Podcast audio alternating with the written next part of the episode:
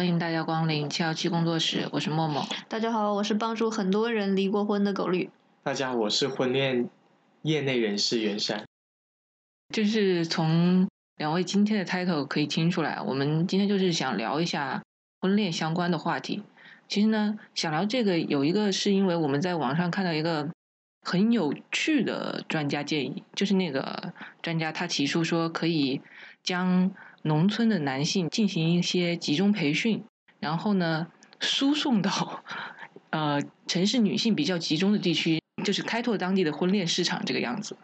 对我看到这个新闻的时候，非常的震惊。就是我我不懂为什么这个专家认为把两边未婚的就把一群未婚的异性放到一起，他们就会自然的结婚。我觉得这专家的意见还是蛮有创意的，就是可能想增加大家的互相。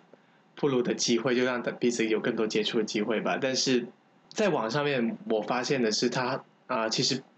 很多人对于专家的这种看法，其实蛮大意见的。首先，那个感受就是，人不是鸡鸭鱼，不是说输出到那边的话，就会自然而然的所谓产生的配种，然后开始繁殖那样的效果。人是有自己的想法，会有自己的选择喜好，尤其是。作为婚恋业内人士，我可以很放心告诉大家，很多都在爱情面前，什么东西都是玄学。我觉得这个专家可以提出这种意见的话，他其实就根本没有考虑过爱情这个因素啊。在他的观念里面，可能就是觉得说有一个男的，有一个女的，然后把他们放在一起，然后就会有小孩。我觉得他对结婚的态度就是一个，你们结合就是为了进行。物种的延续，他没有没有考虑，比如说感情啊，或者是其他的这些因素。是当代我们发现，尤其是大城市哈，呃，适龄的男女都越来越不愿意结婚了。那其实这个专家肯定没有考虑，为什么这些年轻人都不愿意结婚了？比如说平时我经常看到大家都在吐槽，哎呀，这个房价就是最好的避孕药。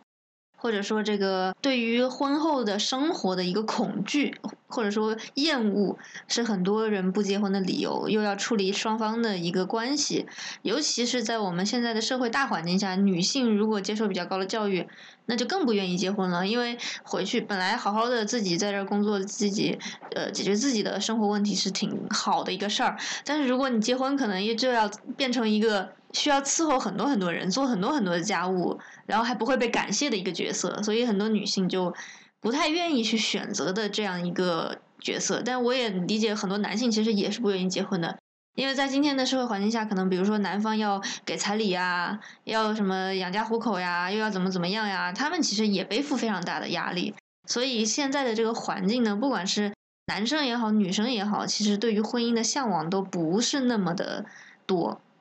其实我想起之前看的一个新闻，就讲的是它的标题大概是“九八五相亲局”，就是有一群学历比较高的啊单身人士，他们有些可能毕业于什么清华、北大，或者是，但至少那个门槛是二幺幺。我看到那里面，就是每个人都学历比较高的，然后呢，在那个所谓的他们那个相亲局里面，大家其实彼此相亲，并不是说看。演员或者看对彼此的感觉怎么样，而是看两个人之间是否门当户对。比如说，我是九八五的，那你就不能是二幺幺，你就你就算是呃末流，你也得是九八五，就是大概是这样子。他们我记得有个人说了一句话，让我蛮感慨。他说：“爱情是什么？我真的不知道。而且我试了这么久，我好像也没有找到自己的爱情。我感觉好像还是找一个门当户对一点的人吧。你说有没有感情？以后能不能培养？我也不知道。”反正先结婚再说吧。其实我觉得这里有一个问题，就是好像大家真的把结婚当成了一种必须去经历的一种义务，就是说，只要我生活要继续的话，这就是我一个必经阶段，不然可能就觉得你可能人生不完整啊，或者是你你还是缺失了什么东西一样。嗯，我觉得看人吧。其实现在越来越多的。跟我差不多年龄的人开始意识到，其实不结婚也没什么不好的，甚至有一些呃，我已经看到有一些人在鼓吹说，对比了我和我妈的生活，才知道啊，原来不结婚这么幸福。就是刚刚狗绿他说了，有些人他不结婚也是幸福的。其实我自己也也觉得不结婚也没什么，我自己其实也蛮享受，就是不婚的生活，甚至单身的生活、独居生活，我觉得也蛮好的啊、但有些朋友呢，他可能没有办法去跟孤独相处吧，或者是他基于一些原因，可能因为家里面的原因，他可能面临的压力太大了，反正他最后就去选择了这样的一个呃所谓的婚姻。在这个过程当中，就有一些人他们就会把所谓的希望放在感情上面，有些人就把希望寄托在对方的经济实力上面，或者对方的那个社会地位上面，去获得、呃一些支持吧。我觉得大家其实还是啊、愿意结婚的，还是希望能够在婚姻里面获得一些支持的。尽管这种支持的话，可能有的时候不一定能兑现得到。其实你说到就是婚姻里获得支持嘛，就抛开感情因素的话，大部分人当然还是说希望更多的就是有经济上面的这些一个收入啊支持。像我，我之前有跟我朋友就是聊过一个相关的问题，如果你老公是一个非常爱爱在外面玩，但是呢，他每个月会给你一定的零用钱，大概就是可能几万的样子，然后他也他也不会烦你，也不会对你有什么其他要求，而且他基本上对这个家庭也算负责。然后我朋友说：“那多好啊！”他说：“就给我一个这样的老公挺好的呀。”而且他他是已婚的状态哦，他并不是说未婚在想象这个事情，就是他是已婚的。他之后还发了一张图片给我，好像是他自己可能在抖音或者什么地方刷到的，就是看到有有人提出了一个假设说，如果你有一个每个月给你六万，不找你也不理你的老公的话，你会怎么样？然后下面第一的那个评论就说，一个月给我六万，他可能看不到我的人了。是，我是觉得说，因为大家不愿意结婚，都是因为婚姻里有很多很多麻烦的事儿嘛。那既然这个人都不出现了，那就不太会有麻烦的问题。诶，然后但不仅没有麻烦，他还给你六万块钱，六万对于绝大多数的地区来讲，应该都是一个很高的工资，就啥麻烦都没有，然后还有钱赚，为什么不干呢？我的第一反应是，当我听到这个小秀，看到对方给我这样的一个邀约的时候，我多半会认为这是骗子，因为我曾经就在社交的软件上面遇到过这样的人，就是我呃我很久很久之前，很久很久之前啊、有用一个交友软件，然后呢上面有一个啊、外国人，他给我啊、是一个大概可能四五十岁的外国老 gay，然后呢他给我发了一条消息，他说。我希望你做我的 honey，呃甜呃好像 sweet sweet boy，就做我的甜心宝贝之类的吧。然后呢，要求不是很多，每个月给你买点东西，然后带你出去逛，然后好不好？好的话就加我什么什么什么什么。后面我我一开始我以为我是不是撞到宝了，撞到好撞到好运，撞到大运了，我就把就有人包养你是吗？对，有人包养我了，谁这么看不开？谁终于被我的魅力给骗到了？然后就真的想要包养我吗？OK，我就把它截下来，我就问了一问了一些朋友，因为我我觉得这种好消息是应该跟朋友分享一下的嘛。下次请跟我分享，谢谢。结果我朋友说他也收到过，很多人都收到过，我才知道 OK 这是骗局，好吧？就是做果然做的不能太贪心，就是每个月给我啊、花给我零花钱，带我买点东西，然后又不是很经常出现的 Sugar Daddy，可能现实当中真的会 就是骗子而已。等会我没有听懂，他他他那他怎么骗你呢？他应该会是，比如说哈，呃，我我听说过他们套路是，啊、会让你去下载某一个软件，或者是加他某一个另外呃某一个 App 上面的账号，然后呢，他就会跟你聊一些别的东西，比如说他就会跟你聊，啊、你要不要来参加一些什么赌局啊之类，或者跟我一起投资某些东西啊？因为我之前认识一个外国人，他就曾经被骗过，他就曾经啊、跟对方。就是对方一开始也跟他说做我的甜心宝贝，然后他说他也他也认为好，后面的话 他呃他说呃但我现在遇到一些经济困难，有些什么金银财宝被被放在什么什么地方，但我现在没有钱把它赎出来，之类你可不可以给我一点钱？然后对方，然后我那朋友给了，但给完之后就对方就没下文了。嗯，就是一个骗就是不仅不给你钱，反而找你要钱。对，OK，对，但是你这个说的是，我觉得还蛮常见的一种，就是骗局。对，就是相亲啊，或者是在网上交友一个常见的骗局。那我们其实我们之前有讲的比较多的是，真的在一段婚姻里面，就是说，如果对方真的就是给你钱又不管你的话，其实可能现在，起码我身边一些朋友就会觉得，哇，这是一段多自由的婚姻啊，我觉得可以考虑。我觉得这个背景信息我们可以这样补充：比如说现在有一个呃中国前十名的富豪，然后他的儿子是个 gay，但是呢，就是他他又不敢跟他爸妈出柜，因为出柜可能就会被打断腿，然后也继承不了家业，所以呢，他就需要找一个女的来行婚，但是呢，因为他又是个 gay，他对这个女方就没有什么兴趣。所以呢，就是最后变成了一个变相的招聘，就是啊，我每个月给你六万块钱的工资，你就假装我们两个超级宇宙无敌恩爱，但我不会管你。那对于普通的女性来讲，这样形式的，呃，你不管认为她是在打工也好，还是说这样的一个种行婚，能不能够接受？其实我真的觉得这个就是看人，因为我跟我已婚和未婚的朋友都讨论过这种就是比较类似相关的问题嘛。有些朋友就会觉得说。既然你是要进入一段婚姻的话，那我觉得就是感情、忠诚这些的话，我是觉得它应该包含在婚姻里的。但是有一些朋友呢，他们就会觉得说，其实我无所谓啊，你你反正都有钱给我了，然后我又有自由，其实婚姻这个它只是一个制度，它只是一个证而已，它就是放在那个地方就好了呀。但是我还是可以去做我自己想做的事情。对啊，那如果如果在刚刚那个故事里的话，那个人是个 gay，那其实如果这个女性，比如说她是个拉拉，然后再去找个女朋友，或者说这个女性她就是指的再去找其他男朋友，其实这个 gay 应该也没有太大意见，只要不要让全家知道就可以了嘛。其实这个故事的话，让我想起了啊，我曾经看过的有一部日剧，它里面就这个桥段，就是一个 gay 跟一个侄女结婚了之后，然后这个故事中间发生很多抓马就不说，后面那个。女的知道自己的丈夫是一个 gay，然后她并没有离婚，而后面两个人类似于像闺蜜的方式继续的这段婚姻，就其实当时是有点蛮震惊到我。这个剧情是什么呢？就是为什么一个侄女跟一个 gay 结婚的话，似乎并不是那么恐怖的事情，似乎好像也能够有一个比较好玩的这样的一个结局。就两个人之间，后面我发现了，其实。啊，我们忽略了其实 gay 能够跟侄女做姐妹的可能性，其实有这样的一种可能性。就我身边也会有一些侄女朋友也说过，也也戏称跟我说过，如果以后的话可能找不到男朋友的话，就跟我行婚啊什么之类的，然后我们两个用姐妹的方式对外相濡以沫的相助相敬如宾的方式啊生活下去。就是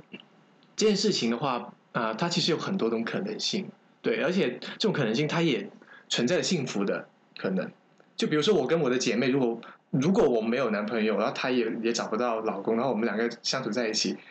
我们很幸福，那谁能说了什么呢？对不对？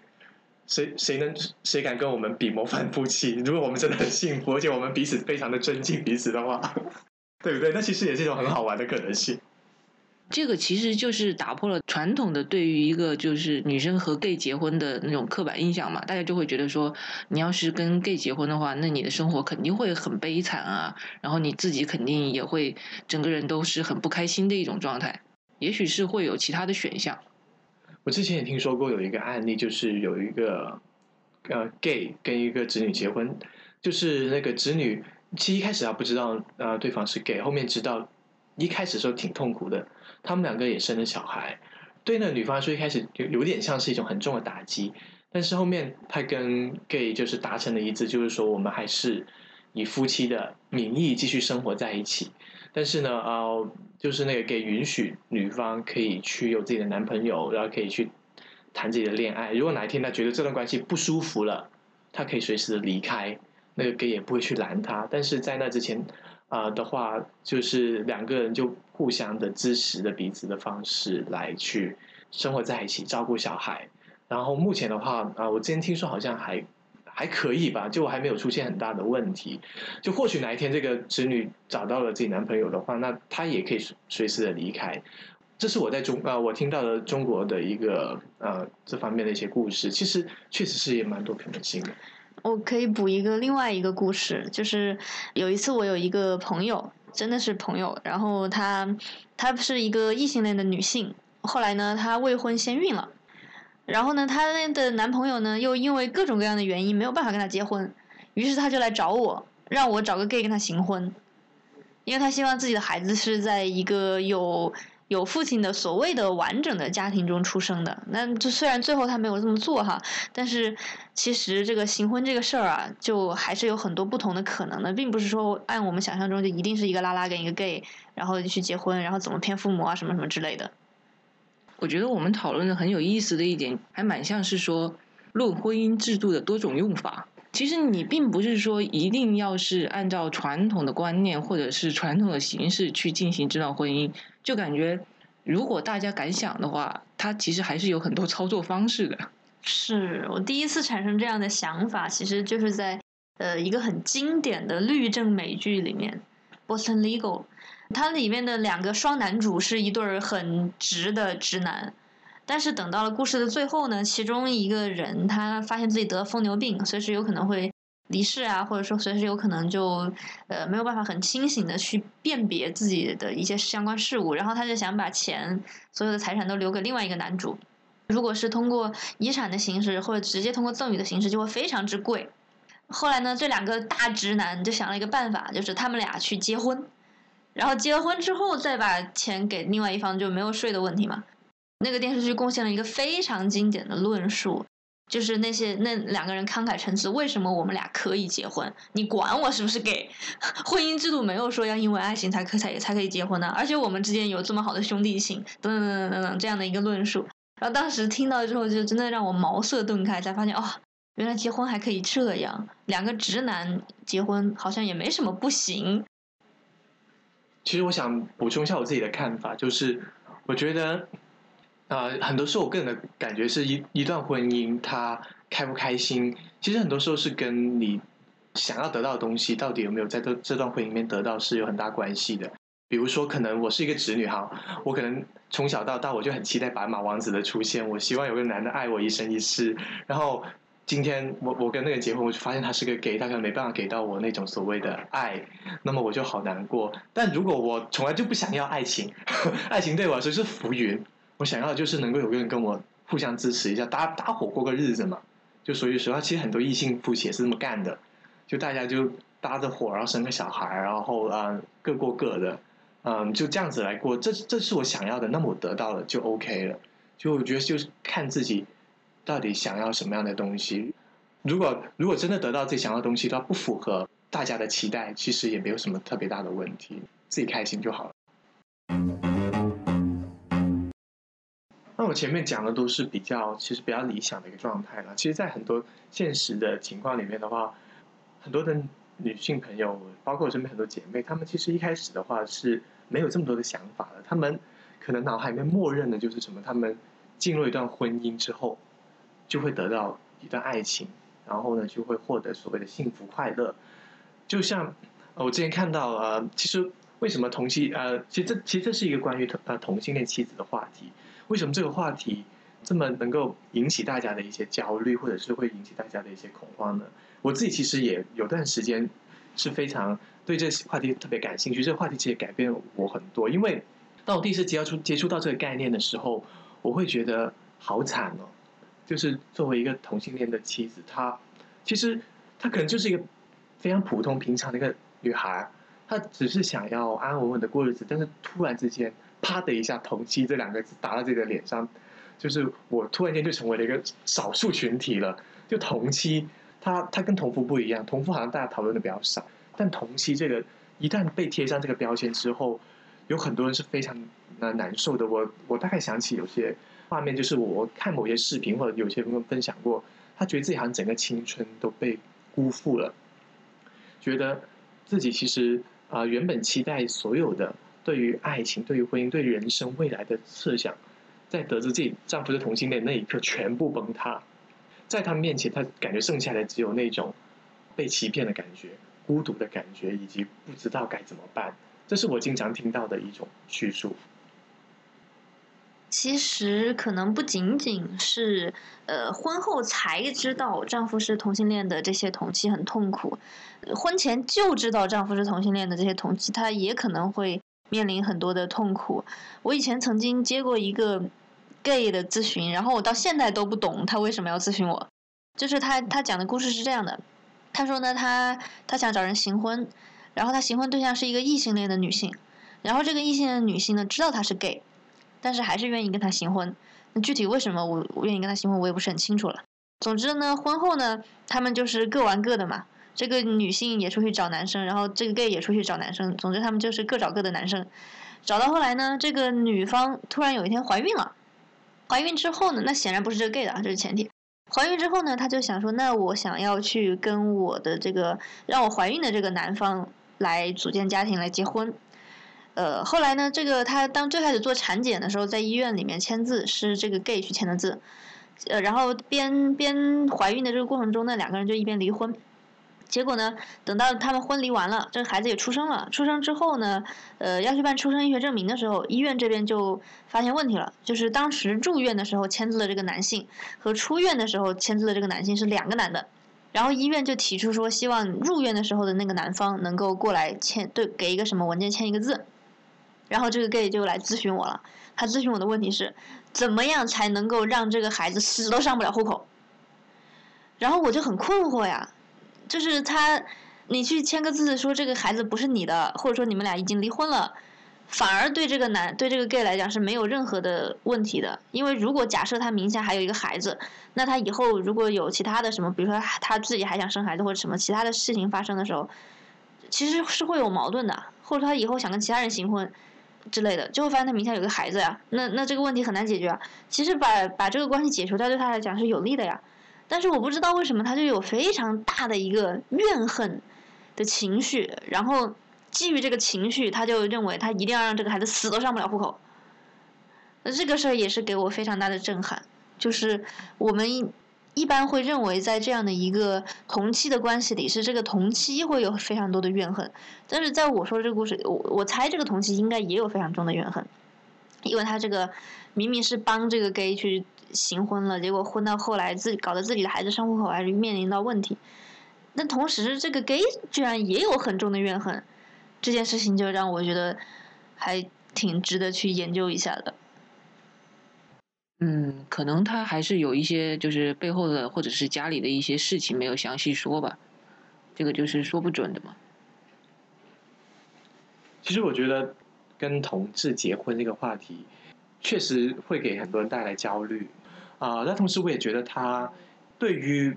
我觉得是对我自己，或者是可能跟我比较类似的人吧，我觉得会引起一部分可能是对这件事情还没有怎么想好，但其实是比较有良知的一些男同志，就是我们还是要做个人，